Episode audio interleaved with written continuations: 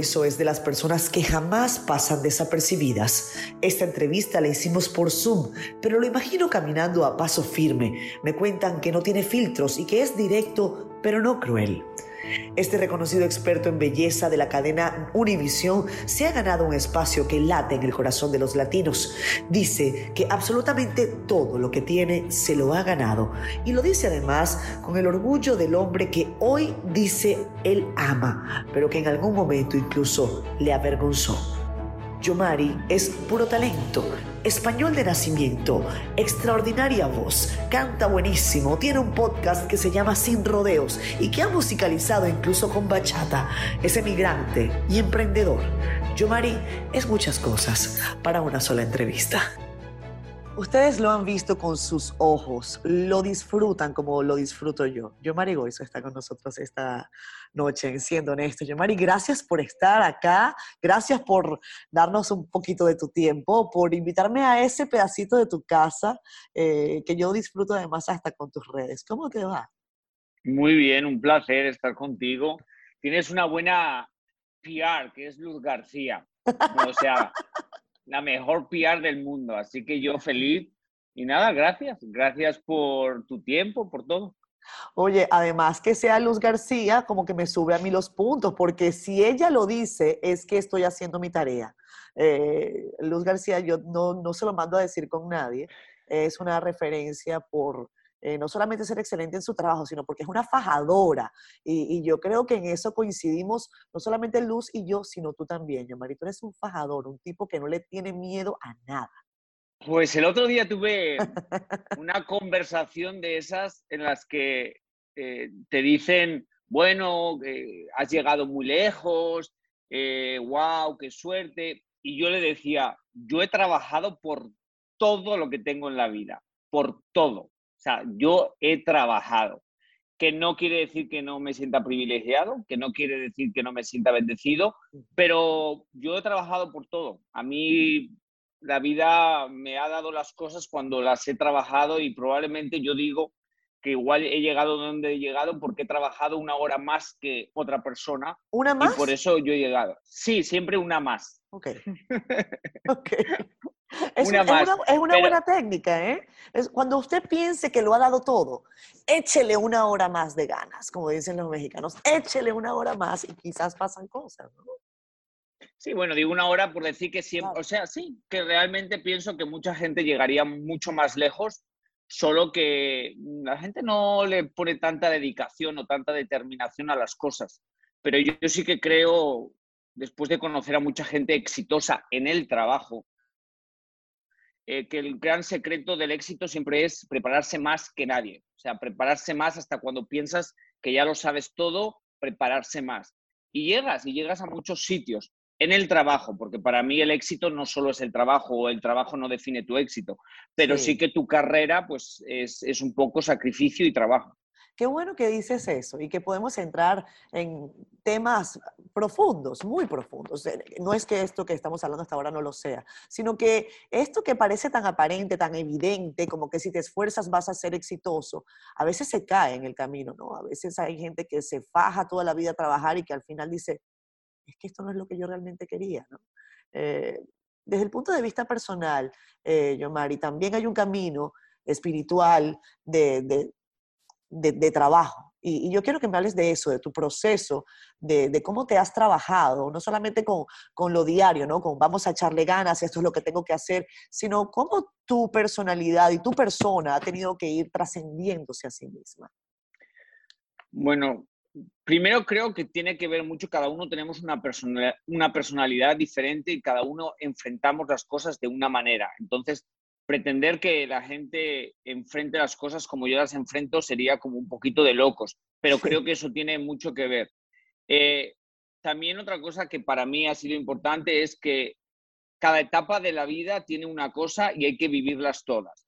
Hay una etapa de estupidez, hay una etapa de, observar, hay una etapa de enloquecerte y ver qué pasa por el mundo y la tienes que hacer. Luego llega una etapa, la de los 20, en la que intentas un poco entender el mundo, y vas probando cosas y ya como a los 30 ya tienes que buscar, pienso yo, lo que es vas a hacer en la vida, porque si ya a los 30 no lo tienes claro, creo que ya hablando en el mundo de tu carrera profesional, ya está complicado, porque a los 30 tienes que enfocarte en una mirada, o sea, tienes que ir de frente a un sitio para poder crear algo grande, porque toma muchos años.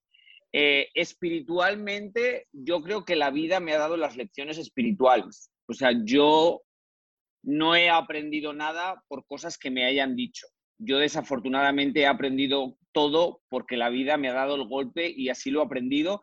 Y también he aprendido que esa es mi manera de aprender. O sea, que aprecio hasta eso. Pero yo, mi, mi trabajo espiritual ha sido siempre en los momentos difíciles es cuando he encontrado más fe, cuando me he agarrado más a eso, cuando he entendido más las cosas. Sin los momentos difíciles jamás tendría el nivel espiritual que tengo o la conexión que tengo con Dios, jamás. O sea, jamás es jamás. Porque cuando estás más o menos bien, no estás conectado con la espiritualidad, no estás conectado con nada. Qué injusto, ¿no? Qué injusto. Sí, te conectas con, con tu realidad cuando estás mal. Entonces, bueno, pues le veo, le intento ver lo positivo a todo. Yo, Mari, tú dices que hoy tú eres un hombre que ama lo que eres, que tú amas el hombre que tú hoy eres, pero que en algún momento eh, no fue así, que en algún momento de tu vida tú, tú era, era todo lo opuesto, ¿no? Incluso decidiste, y fue muy valiente, eh, escribir 286 páginas que te permitieron desnudarte. Eh, yo tengo que ser honesta, mi programa se llama Siendo Honestos.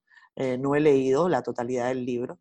Leí algunas cosas que me parecieron muy válidas y muy valientes. Y, yo quiero felicitar eso desde el punto de vista de lo más humilde que puedo hacer. Eh, desnudarse no es fácil. Sinceramente, cuando yo escribí el libro, yo ya lo había procesado. Yo lo escribí porque yo ya lo podía escribir, porque para mí había muchas cosas que ya habían pasado 20 años.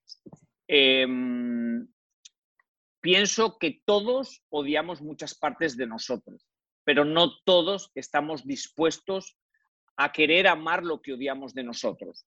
Yo hace muchos años entendí que yo tenía que empezar a amar lo que odiaba de mí. Y muchas veces son cosas físicas, otras cosas son de tu personalidad, muchas cosas. Entonces, ese es un trabajo que yo quise hacer y es de lo que más orgulloso estoy porque eso es quien soy. Obviamente la gente me conoce por la televisión o por mi trabajo, pero como yo me represento, como yo camino mi vida, es eso, o sea, el camino que yo he hecho para yo crecer de todas las formas. Em, y bueno, el libro, como te digo, yo ya lo escribí cuando yo ya estaba, o sea, cuando yo no, cuando había muchas épocas que yo no podía ni hablar de cosas que me habían No lo podías verbalizar. Hay gente que dice el primer paso es verbalizarlo, eh, decirlo, aceptarlo y asumirlo. Sí, hay una amiga mía que hace años me dijo que las lágrimas cuentan la historia que tú no puedes decir con palabras. Y eso pasó por muchos años. Cuando yo escribí el libro, yo ya podía verbalizar todo. Obviamente, la primera vez que lo leí, fue otra historia, pero no tanto, no tanto porque no lo, haya, no lo había superado, sino porque pues es que es tu libro, es tu vida, es, tu, historia vista en, un papel. Es una cosa como muy, es una cosa muy fuerte.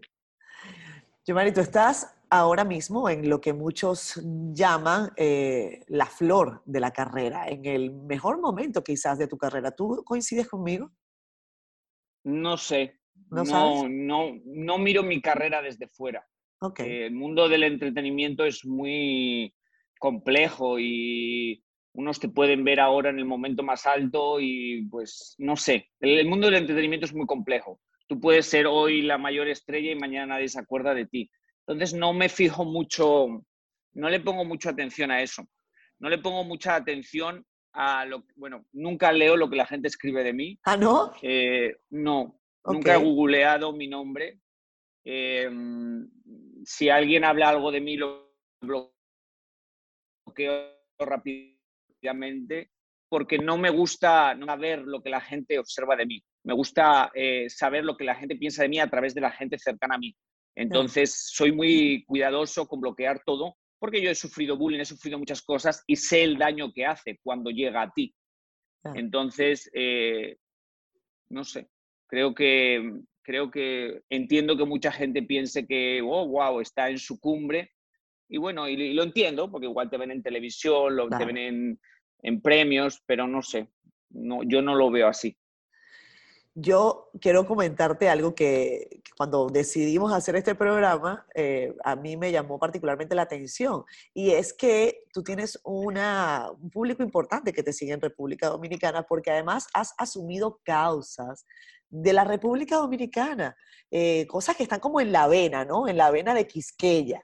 Y incluso has pensado en la posibilidad, y quiero que me hables un poco de eso, de que, de que tu hijo David eh, definitivamente esté contigo en algún momento. Háblame de ese proceso de adopción que ha pasado y, después hablamos de, la causa Yo Te Amo República Dominicana, que fue muy bonito eh, bueno, el proceso de adopción fue hace tiempo y no se pudo dar por cosas de leyes.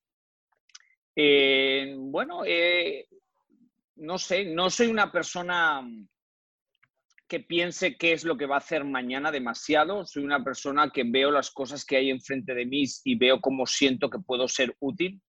Entonces, muchas de las cosas que he hecho en la República Dominicana ha sido, pues egoístamente diciéndolo, yo sintiéndome útil. O sea, intentando entender por qué estoy puesto en esta posición, intentando entender por qué me escogieron a mí, porque yo pienso que tiene que haber otro propósito que el, que sea solo estar aquí, o sea, tiene que haber otro propósito. Entonces, muchas cosas que he hecho en la República Dominicana ayudando a gente, siempre junto a Luis García, porque esa es la realidad, siempre lo hemos hecho juntos, eh, ha sido eso. Entonces, cuando, por ejemplo, David se cruzó y otra gente se ha cruzado, pues yo siento que hay algo por ahí, o sea, siento que es un llamado e intento hacer todo lo que está en mi mano. Y cuando llega una puerta que dice, hasta aquí has llegado aquí, veo que Dios es diciéndome, has hecho todo lo que está aquí y sigues. Pero, tienes contacto con David.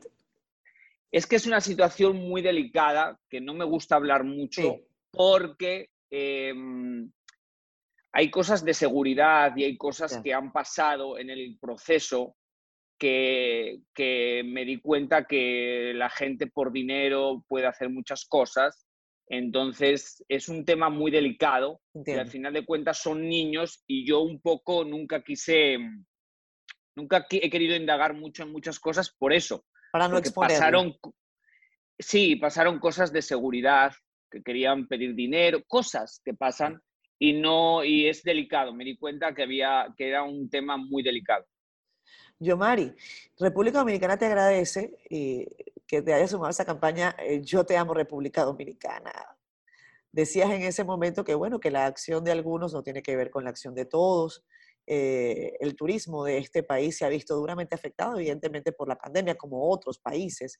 Eh, pero tú conoces bien esta media isla. Lo, lo comentas, además, con tu relación con Luz García, has podido explorar todo el país. cuéntame cómo ves la situación de, la República Dominicana, su economía, lo que has podido vislumbrar también desde el punto de vista turístico? Yo pienso que, bueno, recuerdo perfectamente lo de Yo te amo República Dominicana, que era la época que había muy mala prensa, eh, muy mala prensa internacional, una campaña, eh, y por lo que yo podía escuchar, por, por gentes que conozco y eso, era un poco una campaña. Son campañas que preparan y cosas que más o menos intereses de gente que al final de cuentas son intereses propios y nunca el interés de un país, que ese es el problema muchas veces que yo tengo con el mundo de los políticos en general, que, bueno, representan a un pueblo, pero nunca el interés es el pueblo. Y en esa casualidad yo estaba en la República Dominicana, estaba con mi familia, estábamos de vacaciones y estaba con luz y yo no sabía qué hacer, porque yo estaba como, o sea, yo no me podía creer todo lo que estaban diciendo o todas las, porque realmente era mucho era mentira. Entonces, nada, yo salió ahí, Luz y yo estábamos en, creo que estábamos, bueno, creo no, estábamos en Puerto Plata y, y nada, yo le dije, voy a empezar esto, los dos lo hablamos y nada, contactamos a todas nuestras amistades, empezamos a mandar textos a todo el mundo, yo me imagino que mandé a Francisca, a Clarisa, a todo el que puso y le dije, voy a poner un post y voy a poner un hashtag, eh, yo te amo República Dominicana y vamos a empezarlo. Y nada, fue una cosa exagerada porque, no sé, yo creo que tiene 10.000 posts o algo así. Sí, entonces... tuvo mucho impacto, eh, tuvo mucho impacto porque eh, son esas cosas que, que se aprecian hasta desde el punto de vista objetivo, ¿no? Lo que, lo que tú comentas, en una situación de esa índole, cualquier dominicano evidentemente va o debería, digo yo evidentemente, pero después hago la reflexión y digo debería, eh, defender su país, aunque pueda, evidentemente, notar que no todo es perfecto, pero hay causas que nos superan, que, están por encima de nosotros y de nuestros intereses, como tú bien señalas. Eh, pero que una persona que no ha nacido en, esta media isla, pues asuma ese tipo de, de batallas y con esa fortaleza y esa y esa forma pues habla, habla bien de ti. Además yo tengo que decirlo, yo soy eh, una dominicana por convicción, yo nací en Venezuela, viví muchos años en Venezuela, casi toda mi vida, y, y esta media isla me ha dado tantas oportunidades que yo no puedo sino darle gracias una y otra vez. Y yo creo que el agradecimiento es algo importante de, de nuestra vida independientemente del medio en donde uno se mueva. Eh, yo, Mari, cuéntame una cosa. Cuando vayamos a regresar, porque tengo que hacer una brevísima pausa, el productor me hace más señas que nadie, eh, ese camino, ese transitar, eh, desde el momento en que a los 16 años estabas haciéndole estilismo a, a grandes figuras del espectáculo y la música en España, y cómo cruzas ese gran charco. ahora tu casa está en el sur de la Florida, ¿Cómo puedes evaluarlo después de algunos años? ¿Qué crees tú que ha sido fundamental para, eh, para que hoy estés en donde estés, para no llamarlo ahí? Marigo hizo con nosotros desde Miami, por eso estamos acá en Zoom, pero ojalá yo pueda tenerlo acá en el estudio diciendo esto, porque me gustaría sentarme con él, eh, tocarle el cabello, ver qué es lo que él se aplica, que él me diga, me evalúe y me diga, ay no niña, estás espectacular. o lo opuesto, pero yo voy a quedarme con la, la parte positiva. Eh, yo, Mari, ese recorrido, eh, caramba, que te ha llevado a, bueno, a trabajar con personalidades importantes de la industria del entretenimiento y el arte. ¿Cómo puedes evaluarlo después de tantos años? ¿no? ¿Cuál crees que ha sido la clave? Mm, determinación, extrema determinación. Y creo que, mm, que realmente mi medicina ha sido mi trabajo. He sido muy adicto al trabajo. O sea, eh, con el trabajo yo me amé, o sea, el trabajo fue mi adicción. Entonces, en vez de echarme al alcohol, a las drogas, a cualquier otra cosa, yo me eché al trabajo. Entonces, yo tuve mucha determinación desde bien jovencito. Cuidado, yo lo aprendí de mi padre. Mi, mi familia es una familia muy trabajadora, que básicamente he visto trabajar a mi padre toda la vida, siete días a la semana. Entonces, creo que de ahí viene un poco todo. Pero yo tengo claro que yo nunca imaginaba el futuro, porque yo no soy, yo nunca me imaginaba trabajar en la televisión, eh, nunca me imaginaba vivir en Estados Unidos, nunca imaginaba nada, pero yo iba como siguiendo mi instinto y siguiendo lo que la vida me mostraba que era el siguiente paso y así lo determino. Obviamente, eh, puro sacrificio, o sea, esa es la realidad. O sea, no, no es malo, pero... Es ¿Recuerdas cuál fue tu primer trabajo, tu primer, primer trabajo? Sí, claro. Eh, yo, yo estaba estudiando ya en Madrid, ya me había movido a Madrid, yo tenía 16 años, yo me fui de casa con 13, pero a Madrid fui cuando tenía 16 años em, y estaba una de mis mejores amigas, vivía en mi casa eh, y fuimos al cumpleaños de una cantante que se llama Alaska. Entonces, a mi amiga yo la peiné y lo típico de aquellas épocas, y yo estudiaba peluquería y maquillaje, entonces yo la peiné, le puse una cresta, una cosa locada. Entonces fuimos al cumpleaños de su amiga, que era Alaska, la cantante, una cantante es, es, mexicana, pero en España es famosísima.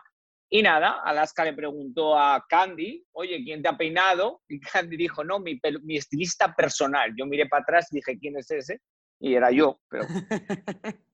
y nada, y ella me dijo, ¿me puedes peinar mañana? Así de simple. Y yo, ah, claro. Y ahí fue, y ese fue el comienzo de mi trabajo con artistas. Ahí fue.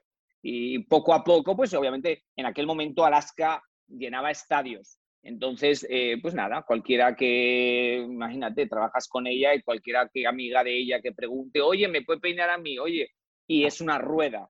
Y así, yo qué sé, con 17 años, Naomi Campbell iba a España y yo era el que la peinaba. Pero por la misma cosa, por la misma rueda, y yo era muy entregada al trabajo. Yo era, o sea, lo que necesites a la hora que necesites, ahí estoy yo. ¿En qué momento decides que es tiempo de cruzar el charco y aventurarte a, irte a Estados Unidos? ¿Cómo fue? Lo mismo que con 13 años me voy de casa, lo mismo que a los 16 digo, ah, no, ya me tengo que ir de Zaragoza, me tengo que ir a Madrid. Eh, a los 21, cuando termino de estudiar, porque yo siempre he estudiado porque ese era el pacto con mis padres. Si yo no estudiaba, yo tenía que regresar a casa porque yo era menor. Pero yo estudiaba a los 21, termino asesoría de imagen y protocolo internacional y la chica, esa misma chica que vivía conmigo, se va a vivir a Los Ángeles. Entonces yo me voy con ella a, visitarla y me quedo, ya nunca regresé. El tema y el concepto de la nunca regresé, ya, ya, nunca regresé. Has regresado varias veces, pero no, no, no, no piensas regresar. No, no, no, claro. A vivir. no, no, no. No, no sé, el futuro no existe. No, no sé, pero te quiero decir que, pues, eh, yo estaba, me fui de vacaciones, yo recuerdo un día antes, ¿Cuántas maletas llevabas? ¿Cuántas maletas Nada, llevabas? no, una, una maleta. ¿Un carrión? un carrión. Bien, a veces es así. Y hay, hay, un dicho muy famoso que a mí me encanta, que es viaja ligero. Eh, muchas, veces me muchas veces me han preguntado eh, qué dejaste, qué dejaste. Y yo digo, yo siempre digo lo mismo, nunca dejas nada, vayas donde vayas. Todo lo que tú eres te lo llevas. Eh, te echen de un trabajo, te saquen de algo, fracases en algo, no dejas nada, te lo llevas todo contigo. Y, eso es lo más bonito, que tú puedes ir donde sea y te llevas quién eres, lo que has trabajado. Y, o sea, en aquel momento, obviamente, fue como un, shock para mis padres, para todo el mundo, porque yo trabajaba para L'Oreal, yo hacía todos los Fashion Weeks, yo salía en los periódicos de mi tierra, yo salía en todos lados y era como, y me fui a Los Ángeles a trabajar de asistente en una peluquería. Eh, entonces, para mucha gente era como, o sea, estás enloquecido, o sea, ¿cómo dejas todo esto? Claro. O sea, que tienes. Pero yo no había dejado nada. O sea, lo que sentía que mi vida estaba para otro lado y me llevaba todo lo que yo era a otro lado. Es, es el cambio, son los cambios y los cambios motorizan a veces cosas hasta muy positivas. Yo, Mari, llegas a Estados Unidos, un país de inmigrantes. Eh, y yo quiero que hablemos un poco de eso, porque además desde tu trabajo has podido eh, tener un contacto directo con gente que ha estado muy eh, tocada por temas migratorios delicados, por personas que incluso, lo digo porque también tienes una acción social eh, bonita, filantrópica. La, la separación familiar, cuando no es porque uno quiere, sino porque es forzada, eh, invita a reflexionar sobre cuáles son los pasos que está dando Estados Unidos al respecto. ¿Cómo, ves la situación de los migrantes en este momento desde tu lógica? Durísima. Eh, bueno, yo me imagino que un poco que estás hablando de primer impacto y lo que es el Yomari Love y todo eso que comenzó y, bueno, para que veas lo rebelde que siempre he sido, me acuerdo cuando mi jefa, eh, al principio, cuando yo empecé a trabajar en Primer Impacto, que yo no era absolutamente nadie en el término de que yo no era conocido ni nada. Yo era un muchachito que trabajaba mucho en el mundo de la moda, pero yo no, X, no tenía ningún, no era un personaje ni nada. Así es. Entonces mi jefa me dice que había que hacer varias cosas y no sé qué, y yo básicamente le dije que no, que yo no iba a hacer nada, que eh, yo sí quería Em, yo, me, yo le dije, ¿quién es nuestra audiencia? ¿Quién es tu audiencia? Y me dijo, pues es el inmigrante. Y dije, ah, pues yo, pues a esa gente es a la que yo quiero aconsejar. A esa gente es a la que yo quiero ir. Yo no quiero seguir haciendo la estupidez esta de, eh, si te quieres parecer a J-Lo, ¿qué tienes que hacer? Nunca ha sido de eso. A mí eso me ha parecido siempre un poco una mentira. Entonces yo empecé con eso y justo cuando empecé me di cuenta que de alguna forma todo lo que me había pasado en la vida era para yo llegar ahí y entender a esa gente. Así de simple. Y obviamente yo era inmigrante. La diferencia es que yo soy un inmigrante que se ha ido porque quiere buscar el mundo. Yo me he ido de la, claro, yo me he ido de la comodidad. Yo al revés, yo le he dicho a mi padre, no, no, quédate tú con tus cositas, yo me voy a buscarme la vida. Entonces entiendo perfectamente lo que tiene que ser dejar tu país cuando no lo quieres dejar, pero por sobrevivir tienes que ir o por el bien de tus hijos. Entonces siempre tuve, tuve un entendimiento perfecto de con la gente que estaba abrazando y creo que eso fue mágico. Eh, por mi personalidad, por mi forma de ser y por mi forma de entenderlos y por mi forma... Yo sabía que la transformación o el cambio de imagen no era la causa. La causa era llegar a esa gente y hacerles sentir bien, hacerles sentir bienvenidos porque realmente es muy injusto cómo tratan a los inmigrantes, porque para mí de muchas formas los usan, nos usan. O sea, te usan para lo que les conviene, pero para lo que no les conviene no te usan. Entonces, para lo que les conviene, que es hacer muchos trabajos que nadie otra persona haría. O sea, en la pandemia, cuando todo el mundo estaba en su casa encerrado, los inmigrantes latinos, la mayoría indocumentados, estaban en los campos recogiendo fruta, recogiendo verduras, para que todo el mundo en su casa comiera. Pero sabes qué, cuando llegó eh, cualquier cosa, a ellos no les dieron ni un cheque ni les dieron nada porque no tenían documentos, pero saben que están trabajando en el campo, no es que no lo sepan, no es que son unos campos escondidos, no, no, no. Entonces es una hipocresía muy dura en la que pues entiendo los puntos de todo el mundo, porque sé los puntos, pero cuando tú ves la realidad, cuando tú pones los pies en esos campos, ves la vida de otra manera, porque es un sacrificio que esa gente hace. Entonces, bueno, tengo un, o sea, siempre he, intentado estar pegado a la realidad de las cosas y no vivir mi fantasía como desde fuera. bueno, ¿alguna vez algún político te ha pedido que asesore su imagen? Sí, alguna vez me lo han pedido, eh, porque yo hice protocolo internacional cuando yo estudié en España alguna vez me pidió gente, porque mi padre en algún momento se dedicó a la política, entonces tenía amistades y alguna vez me pidieron consejo. Si tuvieses que, por ejemplo, aconsejar a, Joe Biden en imagen. Ellos tienen una imagen perfecta, lo saben perfectamente, pero hay que entender una cosa. Eh, un asesor de imagen de política no tiene nada que ver con un asesor de imagen de una persona. En la política la imagen es para mandar el mensaje que tú quieras. Y el mensaje nunca es qué linda te veías, qué lindo se veía. Jamás ese es el mensaje. o sea, el asesor de, claro, el asesor de imagen lo que se encarga es, ok, queremos mandar un mensaje, primero queremos unirnos con Italia, entonces busquemos un diseñador italiano. Segundo, eh, no puede ser un color de este, no puede ser esto, porque eso esta semana no. Y tercero, tenemos que hacer simpatizar con la gente, o que un color azul claro, un color blanco, bueno, blanco no porque es muy paz, ok, un azul claro. Eh, tercero, eh, no te pongas una, a ver, ¿qué diseñadores vas a llevar? Tal, tal, no, ese no se puede llevar porque es inmigrante diseñador, y es un mundo. entonces, Totalmente distinto, ¿no? Claro. O sea, por ejemplo, eh, em, Kamala Harris hizo, hizo su campaña brillante porque ella conectó con las nuevas generaciones. Por eso ella se puso sus Converse, por eso ella se puso sus, su look relajado. ¿Por qué? Porque las nuevas generaciones eran las que iban a decidir el voto. No iban a decidir el voto los que ya hemos votado varias veces. Iban a decidir el voto los nuevos y tenían que identificarse con alguien. Y ella supo cómo identificarse. Mucha gente la criticaba mucha gente, ay, no, ella viste muy raro, no sé qué, pero las nuevas generaciones, los milenios... lo valoraron. Eh, claro, porque ella, ella vestía para ellos, ella se veía casual y de alguna forma mandaba un mensaje muy claro, que ella no estaba ahí para verse linda, ella estaba ahí para hacer un trabajo. Ella no estaba ahí, no, no, no, aquí no es si taconcitos o no taconcitos, no es mi look. Esto aquí a mí esto no me importa, a mí me importa mi trabajo.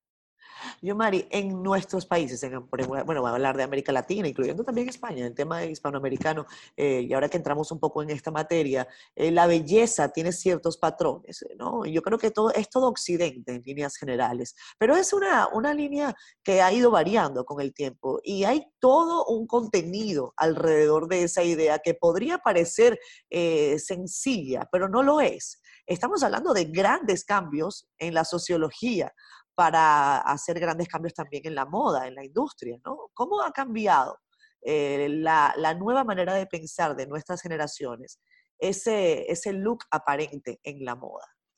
Bueno, el concepto de moda que muchos países tienen es discriminación y es racismo. Es, es, así de simple, es una cosa que es triste, pero es la realidad. Es una cosa crazy, que yo me cuesta mucho. Ah, creo que mi forma de ver la moda y la belleza hay que entender que yo crecí en una familia, yo crecí aislado del mundo, es la realidad, en un campo, en un pueblito pequeño, muy en familia, y yo jamás en mi vida escuché un comentario de color de piel de nadie. Yo nunca escuché, en España no, pues sí que existe el Miss España, pero es una cosa muy Mm, que la, gente, ni lo sigue ya. Nadie lo sigue, eso. O sea, no es como en Venezuela, por ejemplo, que eso era un evento. No, Entonces, el concepto de belleza que yo he nacido es otro concepto completamente diferente. O sea, mi abuela era una mujer como de color, bueno, es descendiente de árabes, entonces una mujer como de color. Mi padre también es un hombre de pelo negro, como de color. Mi madre es muy blanca, con ojos azules. Entonces, en mi familia hay una diversidad muy grande. Cuando yo llego aquí y veo la influencia tan dañina del mundo de los reinados de belleza, yo me quedo en shock. O sea, yo no me lo puedo creer. Los conceptos de, de qué es bonito y qué es feo, y ese pelo es malo, y ese no, ella es muy oscura, ella es muy clara. O sea, crazy, o sea, crazy. Y eso, afortunadamente, para las nuevas generaciones ha muerto. Eso no existe para las nuevas generaciones. Las nuevas generaciones no entienden nada que sea discriminatorio hacia su belleza.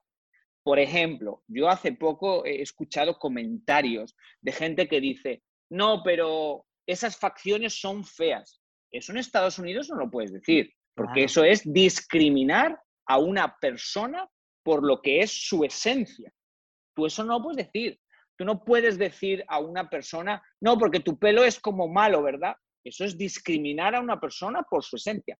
Eso ha muerto. Yo creo que va a tomar muchos años en muchos países porque las leyes tienen que cambiar. ¿Qué quiero decir con esto? Aquí en Estados Unidos tú dices un comentario en el que tú discriminas a una persona por algo que es pues, su, su raza, su color, su religión, su sexualidad, y estás fuera de la televisión o estás fuera de la radio en, muchos países, en, República Dominicana, en muchos países, aún no ha llegado eso.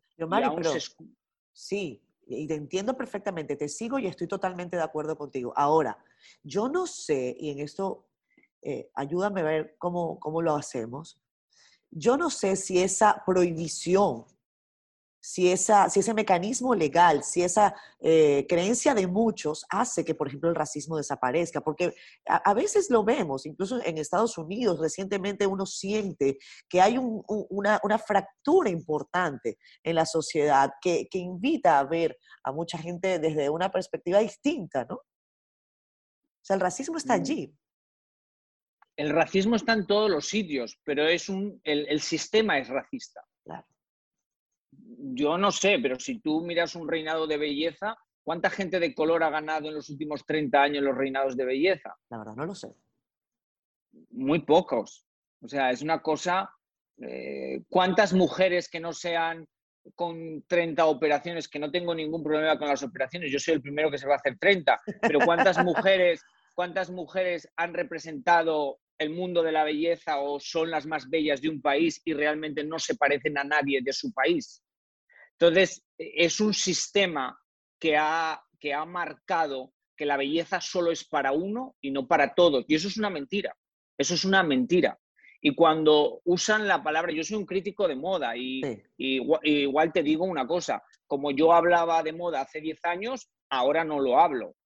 Yo no creo que nunca yo nunca he sido discriminatorio hacia ninguna raza, ni color, ni nada, porque no está en mí, pero probablemente habré dicho ese vestido es horrible, mil veces. Claro, claro. Mil veces. Pero, aún así, eh, he cambiado la forma de hablar porque a día de hoy eh, la belleza es de todos. tú no puedes llamar feo a nadie. Tú no eres, nadie es nadie para decir que alguien es feo.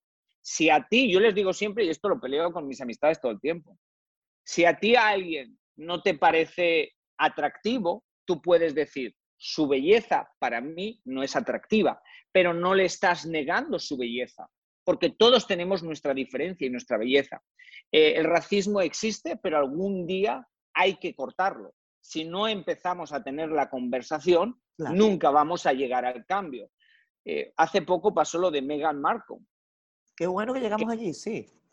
Que me parece una bomba espectacular en la que la gente empieza una conversación.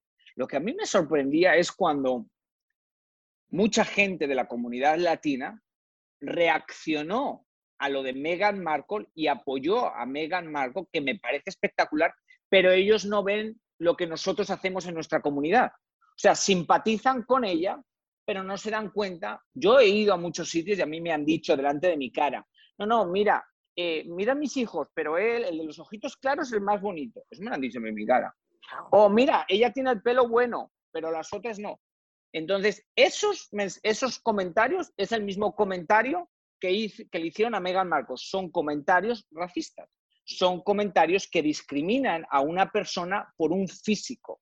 Entonces, hasta que no veamos nuestros propios errores y los empecemos a hablar, no vamos a cambiar.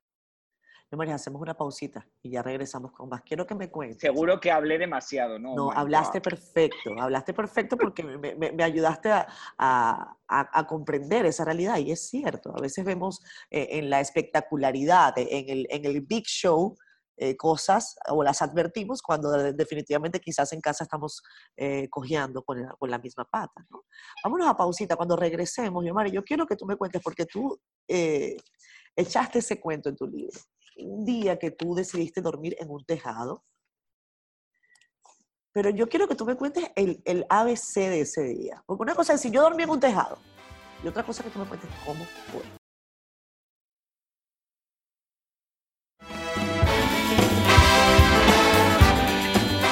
De regreso, Yomari Goizo en su casa, yo en el estudio de Siendo Honesto, ojalá algún día lo podamos tener acá con nosotros. Yomari di cuenta que en un momento de dificultad, eh, consideró que el lugar más seguro para pasar una noche era en, el tejado, en un tejado.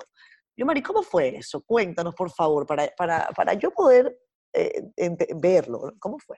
Bueno, eh, yo ya vivía en Los Ángeles, ya me había movido, era reciente, me había movido, entonces empecé a vivir. Eh, mi amiga tenía una casa, entonces yo me quedé a vivir con ella. Me terminó robando dinero, un lío de dinero, lo siempre, el mundo del dinero.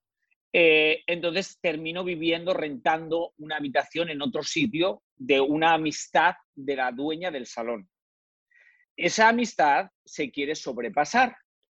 Entonces yo ya en mi camino al, mundo, porque yo allá en esas épocas, yo ya era medio, diríamos que yo estaba, era muy rebelde en el sentido que yo no me dejaba. O sea, yo allí estaba, yo me acuerdo que esas la versión que a mí ya no me importaba nada, lo único que, yo quería era ya, o sea, como que no quería complacer a nadie. Yo voy a hacer lo que a mí ya habías complacido demasiado tiempo a mucha gente. Sí, y ya me había perdido en el camino. Entonces estaba en el proceso de encontrarme a mí. Entonces, obviamente, pues me tengo que ir de la casa, porque yo no voy a permitir ni voy a... No.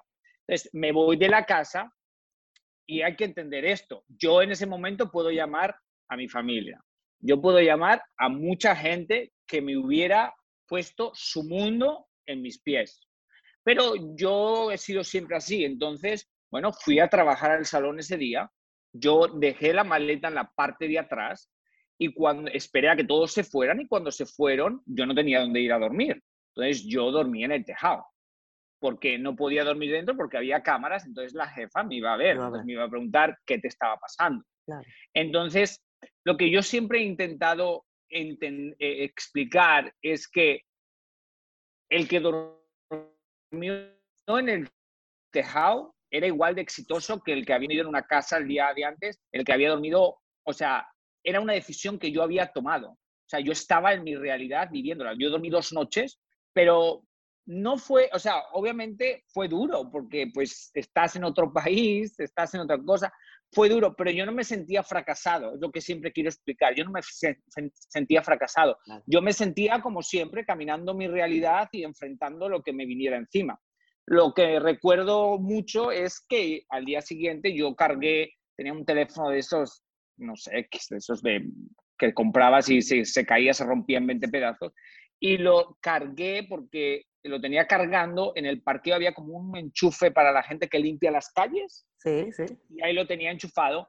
Y yo recuerdo levantarme e ir a llamar a mi abuela, porque en aquellos años mi abuela vivía. Rosalía. Entonces mi abuela, sí, mi abuela Rosalía. Entonces mi abuela, digo, abuela, y me dice, ha salido el sol, ¿verdad que sí, hijo mío? le digo, sí, abuela, ha salido el sol. Y, y de alguna forma dije, ¿ves? Pase lo que pase, el sol va a volver a salir, todo va a continuar. Y nada, el segundo día, una de mis clientas, que me vio como un cara de ¿qué te pasa a ti? Me ofreció su casa y me fui a vivir con ella por un tiempo y luego me, ella me ayudó a encontrar mi primer apartamento en Los Ángeles porque era muy difícil uno como inmigrante conseguir un apartamento, eso era un mundo. Entonces, esa fue la historia. Increíble. ¿Tu abuela Rosalía cantaba también como tú? Toda mi familia canta, mi abuela, mi padre. Yo, yo he crecido toda, toda mi infancia escuchando a mi padre cantar rancheras con mi abuela. De ahí me viene a mí un poco cuando me ven con sombrero y me ven con gente, con Ana Bárbara o con alguien, y muchas veces la gente dice, no, eh, hay gente que me ve por primera vez y me dice, ¿qué haces tú con un sombrero? ¿Qué haces? Y esa para mí es mi esencia, porque a mí me encanta el mundo del caballo y he escuchado toda mi vida rancheras. Entonces eh, me siento muy cómodo en eso porque lo he vivido con mi abuela. Justo detrás de ti estoy viendo una chaqueta como de torero. Yes, un traje de torero. Un traje de, un traje de luces. Un traje de luces. Ya, es, que la, la, vi atrás. ¿Y, la usas tú o, está puesta No, no, es el regalo de Navidades que le pedí a mi madre hace dos años o tres años. No, pues en el mundo, yo no soy una persona que ha ido a los toros mucho, no me gustan mucho las corridas de toros. No, no ha sido nunca mi cosa. Eh, me encanta el rejoneo, que el rejoneo es una versión en la que los caballos torean, pero no matan a nadie. Exacto. Pero bueno, eso está hecho por un, por un sastre, por un diseñador. Entonces, la moda está en muchas plataformas. Entonces, en el mundo del toro, la gente que crea los trajes son artesanos y es un poco de alguna forma algo que va a terminar, porque es, poco a poco se va perdiendo eso. Entonces, en algún momento yo me obsesioné con tener un traje de torero real, auténtico, porque ese traje está, está roto porque el toro le pilló al torero. Entonces, nada, me obsesioné, no me obsesioné, quería tener un traje por eso, porque en el mundo de la moda, pues es moda también. Yo, Mari, en tu trabajo, me parece a mí, yo no, nunca he tenido esa facilidad, eh, pero me parece que parte importante es analizar a las personas, irse a, su esencia. Eh, creo que lo hiciste cuando tenías 16 años y, pudiste maquillar y peinar a tu amiga, buscaste su esencia y buscaste eh, hacer algo con ella, ¿no? E, ese tema de la personalidad. Y, yo creo que todos ustedes hacen un poco de, psicólogos, hacen un poco de esto. Eh, terminan ustedes siendo una suerte de coach, ¿no? Terminan ustedes escuchando además cosas inadvertidas, cosas que quizás no quieren escuchar. Pero ¿quién coachea a Yomari? ¿Quién coachea a Yomari? Pues yo pienso que todas mis amistades me ayudan a ser quien soy. Entonces yo pienso que mi círculo de amistades son los que mantienen mi sanidad. Creo que igual la persona más cercana en cuanto a eso es mi hermana. Es la que probablemente más escuche, porque el problema de uno es que con los años no escuchamos tanto y ya no nos gusta que nos digan lo que no queremos oír. Pero mi hermana creo que es de las pocas que yo escucho mucho. No, a mis amistades las escucho todas. Pero mi hermana es la que sé que cuando ella me dice algo, tengo que ponerle mucha atención cualquier cosa que me diga. Así me diga, te has convertido en un arrogante, aunque piense yo, yo jamás sé que tengo que decir. Hmm, ah. a ver.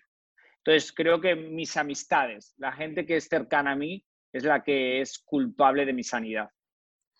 Durante muchos años, quizás ese, ese relato duro, difícil de, vida, ese camino eh, tuyo, eh, no necesariamente fue verbalizado, como tú comentas y, y estuviste en momentos difíciles, incluso pensaste eh, en quitarte la vida.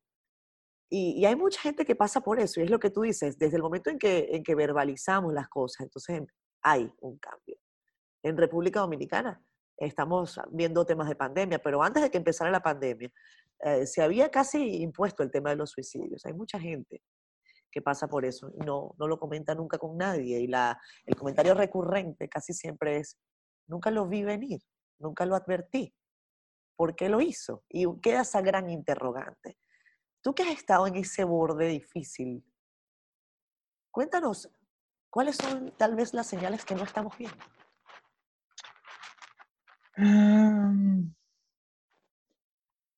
Yo creo que lo que te mantiene aquí siempre es la gente que te dice que te necesita. Eso es claro. Y yo creo que toda la gente que ha peleado por seguir aquí te dice eso, que lo más difícil es pensar en que te vas a ir y hay gente que se va a quedar triste porque tú te vas. ¿Y por qué sabes que se van a quedar tristes? Porque te lo dicen. Porque te lo dicen, porque te lo dicen, te lo dicen. Si, cualquier cosa que te pase yo no podría continuar, cualquier cosa, eh, te lo dicen. Entonces creo que eso es el primer paso. Si tú piensas que alguien de tu alrededor está mal, lo primero que le tienes que decir es, te quiero, aquí estoy y Dios mío, si te pasa algo, a mí me da algo. Claro. Es lo primero, porque realmente es una, uno no sabe qué hacer, porque yo lo entiendo perfectamente. Es un mundo en el que uno se encierra en un túnel y en ese túnel no hay nadie. En ese túnel nada más tú caminando y una salida o otra salida. Eh, para mí, yo lo explico así, aunque mi psicóloga dice que yo estaba en una depresión, pero yo explico que yo no estaba en una depresión porque yo no me sentía en una depresión. Lo que, lo que pasaba era que yo tenía tanto bullying, yo había crecido con tanto bullying, con tanto insulto, que yo ya no podía más. Así de simple, yo ya no podía más. O sea, yo era una cosa como, o sea, no, o sea, o sea, esto ya, si esto, si esto es la vida, o sea, que o sea, pensar en que toda la vida tienes que estar así, es, o sea, es un martirio. Eso es lo que yo creo que a mí me llevaba más. Obviamente mi psicólogo me dice, no, pero eso es una depresión. Ok, pero yo desde... Tú no lo sentías de esa manera, claro. Claro, entonces yo era, yo estaba bien, yo, ¿Quiénes son los más crueles, Yomari? ¿Quiénes son los más crueles con el bullying? La, sociedad. Hay gente que dice, la familia es lo, es, es lo más cruel. No, bueno. No lo sé. Todo tiene que ver, bueno, o sea, la sociedad es la que crea todo. La sociedad es la que crea los estereotipos. La sociedad es la que eh, dice quién es feo y quién es bonito. La sociedad dice que lo que está bien y lo que está mal. La sociedad, entonces, es un mundo creado. Entonces, el que te insulta por gordo, no te insulta porque le salió de la cabeza, sino porque en algún sitio escuchó que ese era feo porque es gordo. Entonces, es una cosa social. Entonces, es, es una repercusión de algo que viene. Entonces, obviamente yo realmente no, yo, yo voy al psicólogo y me encanta la psicología y me encanta. Entonces, yo no le guardo rencor a nadie. O sea, literal. Yo he hecho paz con todo el mundo porque realmente pienso que es una consecuencia social. Claro. Eh, eh, y yo necesitaba desconectar de eso. Pero yo te puedo decir que tiene que ser horrible para mucha gente a día de hoy también, que tengan 15, 16, 17 años, que es la época más complicada también por las hormonas. Porque en el mundo en el que vivimos hay mucha discriminación y mucha tensión por muchas cosas. Entonces, eh, para mí ese camino fue muy oscuro, pero quien soy hoy es gracias a eso. Porque cuando yo decido vivir, que eso es una decisión que yo tomo, yo decido que yo me tengo que reinventar y es cuando yo me cambié el nombre. Yo decido que se acabó, que iba a nacer otra persona y que esa persona iba a ser mucho más descarada, que esa persona iba a ser mucho más confrontal, que esa persona le iba a parar el frente a todo el mundo, que ya no me iba a dejar más. Obviamente, mi forma de hacer eso no es peleándome con nadie, porque yo no soy, mi forma de pelear, porque en esta vida hay que pelear, es a mi manera. Pero ahí nació Yomari, ahí nació este que ves, porque realmente el otro era mucho más complacente, era mucho más claro que sí, y no. O sea, este personaje que, que creé, que es ahora mi personalidad, nace ahí. Entonces tiene, eh, tiene un sentido doble. Pero te voy a decir una cosa, yo no lo recuerdo eso como de los peores momentos de mi vida. ¿eh? Yo creo que más peor recuerdo los momentos de acoso que pasé cuando tenía 13 años o 14 años que eso, porque de alguna forma, y esto lo he hablado yo con gente que ha pasado el mismo proceso de querer quitarse la vida, tú controlas lo que quieres hacer. O sea, tú estás controlando por primera vez tus decisiones.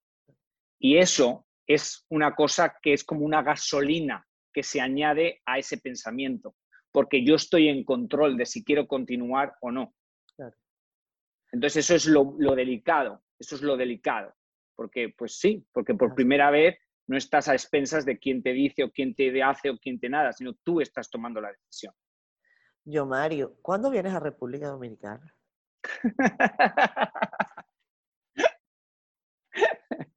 cuando, cuando mis jefes me dejen viajar. Pues tenemos muchas ganas de verte por acá. Eh, yo tengo ganas de que nos tomemos un vino. ¿Rioja? Soy de La Rioja. Lo sé, pero, pero ¿es tu favorito Rioja o, o, o no? No digas lo contrario. No he bebido, no he bebido vino en mi vida. ¿Nunca? Nunca he probado el alcohol en mi vida. No te puedo creer. No sé ni cómo sabe una cerveza, ni cómo sabe el vino, ni cómo sabe nada de nada de nada. Bueno, Así pues que como diría mi padre, eres el riojano más deshonrado de la Rioja.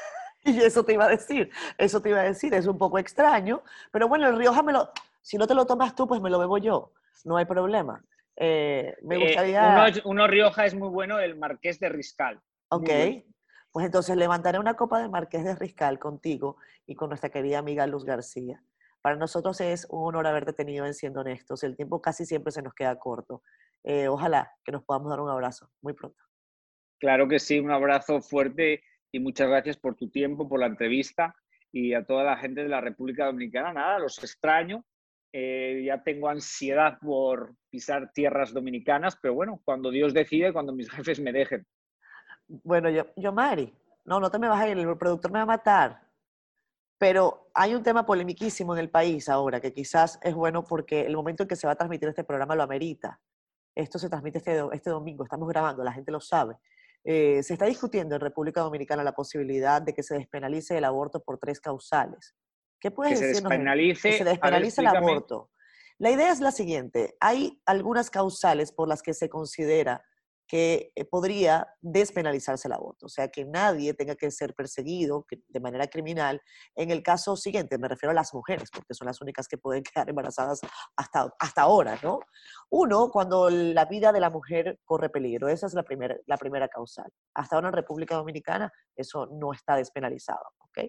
La otra causal es si usted fue violada o si eh, hay un incesto en proceso. Usted resultó embarazada producto de una violación o un incesto. Y la tercera causal es cuando la, eh, el bebé o el feto o el embrión es incompatible con la vida. Eh, esas son las tres causales por las que se está luchando en República Dominicana para que haya una despenalización, no para que haya aborto total. ¿Qué, qué opinas? Yo no me puedo creer que eso siga en pie. Sí, sigue en pie. Bueno, pero eh, ¿y eso no es una decisión de los, de los políticos? Bueno, estamos eh, trabajándolo en el Código Penal, pero hay un, fuerte eh, rechazo. La Iglesia Católica está hablando, la Iglesia Evangélica también, todo el mundo está opinando, pero República Dominicana, hay cinco países, cinco países en el mundo que todavía tienen estas causales y República Dominicana es una de ellos es que es muy delicado los países que, que tienen tanto, tanto arraigo con la religión, y te lo dice alguien que yo soy creyente, pero es delicado porque a veces la religión quiere excusar cosas. Eh, entiendo que la religión salga a, muchas, a hablar de muchas cosas, pero también me sorprende que si una persona, una niña ha sido violada, ellos quieran decidir qué tiene que hacer esa niña con su vida, cuando lo que tienen que hacer es proteger a esa niña antes de que sea violada y después de que ha sido violada, ayudarla a todo lo que ella necesite. Entonces, no decidir por ella, sino que ella pueda decidir. Si una niña, eh, eh, porque muchas veces, o una mujer eh, ha pasado por un proceso o por algo y tiene un psicólogo que le aconseja, ella es la que sabe lo que hacer con su cuerpo. Entonces, a veces a mí me sorprenden esas cosas, me siguen sorprendiendo cuando en el 2021 eh, hay gente que se preocupa más de eso y no se preocupa en pensar por qué hay tantas niñas embarazadas, por qué hay tantos niñas embarazadas por sus familiares? ¿Por qué hay tantas niñas que se casan con gente adulta? Así es. Entonces, a veces digo, por favor, dejen un poco la triple moral y empecemos a progresar porque esas niñas son hijas de un país y son el futuro de un país. Entonces, em, es muy delicado porque cuando hablas de religión, la gente salta, la gente reacciona, como les han enseñado a reaccionar.